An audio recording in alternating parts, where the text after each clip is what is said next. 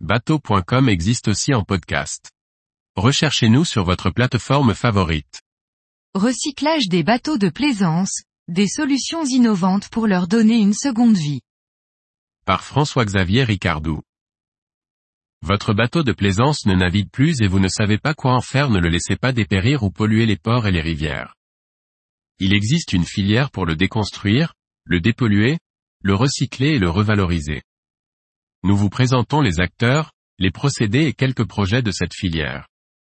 Ce n'est pas toujours facile de se rendre à l'évidence, mon joli bateau, qui a partagé tant de bons moments et qui faisait partie de la famille, qui ne navigue déjà plus depuis des années, ne naviguera jamais plus. Son état général demanderait plus qu'un simple refit pour lui permettre de retrouver son lustre d'antan. Outre le temps, le budget pour lui permettre de rénaviguer, pour changer le moteur, le jeu de voile, serait exorbitant. Continuer à payer un anneau, l'assurance ou le voir dépérir jour après jour dans son jardin en espérant le remettre un jour à l'eau n'est même plus un rêve. Le revendre, aucune chance. Le donner, c'est plus du registre d'un cadeau empoisonné. Soyons réalistes, il faut le déconstruire. Aujourd'hui, la filière permettant la déconstruction existe. La Fédération des industries nautiques, FIN, a mis en place l'APER, un éco-organisme en charge de la collecte des contributions payées au moment de la vente d'un bateau neuf par les chantiers, importateurs et de la dotation de l'État correspondant à une cote-part de la taxe DAFN, droit de francisation. Mais aussi de la déconstruction des bateaux de plaisance hors d'usage. Pour assurer sa mission, l'APER s'appuie sur un réseau d'une trentaine de centres de déconstruction agréés dont les installations sont classées pour la protection de l'environnement, ICPE, 2712-3. Il y en a un forcément pas loin du lieu de votre épave. Même si l'APER finance la déconstruction du bateau, cette démarche n'est pas encore gratuite. Les frais d'enlèvement et de transport sont à la charge du propriétaire. Peu de problèmes pour les petites unités qui peuvent encore être transportées par le propriétaire mais problématiques pour les plus gros navires. Conscient du reste à charge qui peut être encore important, et anticipant une obligation légale, l'APER a tenté l'expérience de financer aussi le transport.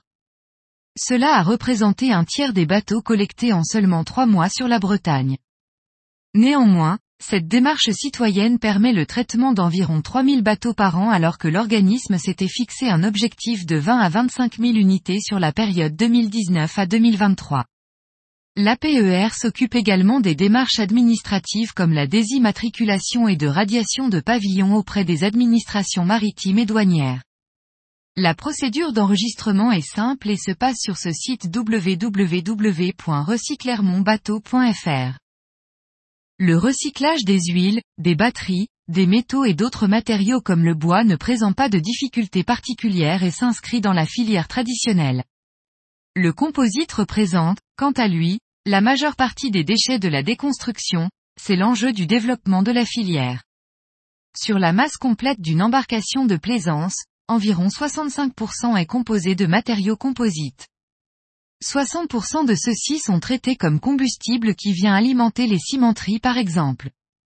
S'il reste préférable à l'enfouissement, le transformer en combustible n'est pas un débouché satisfaisant.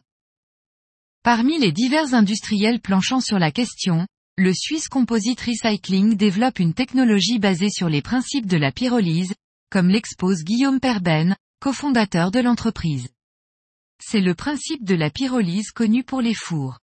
La coque du bateau est coupée en plaques de 1,5 à 2 mètres de long pour 1 mètre de large. On chauffe ensuite sans oxygène, entre 400 et 500 degrés Celsius, contre 1200 degrés pour produire la fibre de verre. Le gaz produit est brûlé pour chauffer le four. En traitant 100 kg de composite, on produit 10 kg de gaz et l'on n'en consomme que 7. On stocke le reste pour démarrer le four à la chauffe suivante. À côté, on récupère l'huile de pyrolyse et des fibres. Lire l'article complet. Une autre initiative est développée par le chantier naval Nantais Bateau. Il donne une nouvelle vie aux bateaux non utilisés en les transformant en habitations insolites, en espaces de pique-nique, en pointes sanitaires, en boîte à livres. L'ambition du chantier est de retraiter une cinquantaine de bateaux en 2025 à 2026. Lire l'article complet. Vous êtes intéressé par le sujet du recyclage des bateaux de plaisance, vous voulez savoir comment les matériaux composites sont traités, quelles sont les initiatives innovantes pour donner une seconde vie aux embarcations, quels sont les enjeux environnementaux et économiques de cette filière alors, ne manquez pas de consulter les nombreux articles sur le sujet disponibles sur le site de botindesty.fr. Vous y trouverez des informations pertinentes, des témoignages d'acteurs du secteur, des reportages sur les projets en cours et des conseils pour participer à cette démarche éco-responsable.